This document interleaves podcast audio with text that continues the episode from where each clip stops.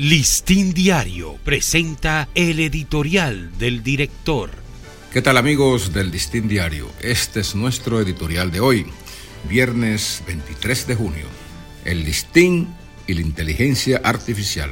Si algo ha caracterizado al listín en su larga historia de 134 años, es su vocación de abrirse a todos los procesos y tecnologías que conduzcan objetivamente a su modernización desde muy temprano, tras fundarse el 1 de agosto de 1889, dio connotaciones de aceptar cualquier reto que significara escalar peldaños para su transformación y consolidación. Por eso no vaciló en realizar inversiones puntuales para adquirir las mejores maquinarias y equipos que, para esos tiempos, facilitaban la actualización de los sistemas de producción e impresión textuales y gráficos.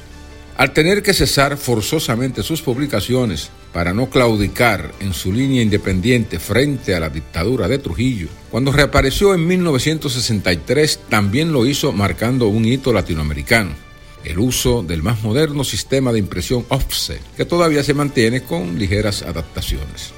Ahora que irrumpen distintas herramientas que operan bajo los mandos de la inteligencia artificial, el Listín Diario ha decidido entrar en el proceso de exploración, experimentación y adopción de aquellas que optimicen los distintos formatos, preso y digital, en el que operamos.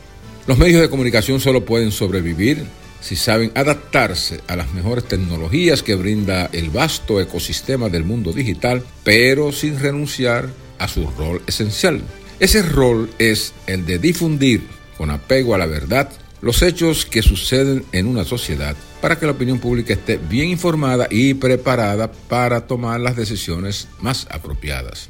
No existe ninguna fuente de información más pura que la del periodismo independiente. Como dijera el expresidente Joaquín Balaguer al inaugurar aquí la Asamblea de la Sociedad Interamericana de Prensa en 1977, el valor de una noticia u opinión no depende para el público de la veracidad de estas, sino de la moralidad del órgano que las publique.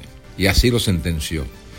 El público duda hasta de la propia verdad cuando ésta le es servida a través de un periódico que se sostiene con el favor oficial o que se alimenta desde Palacio con fondos u orientaciones estatales.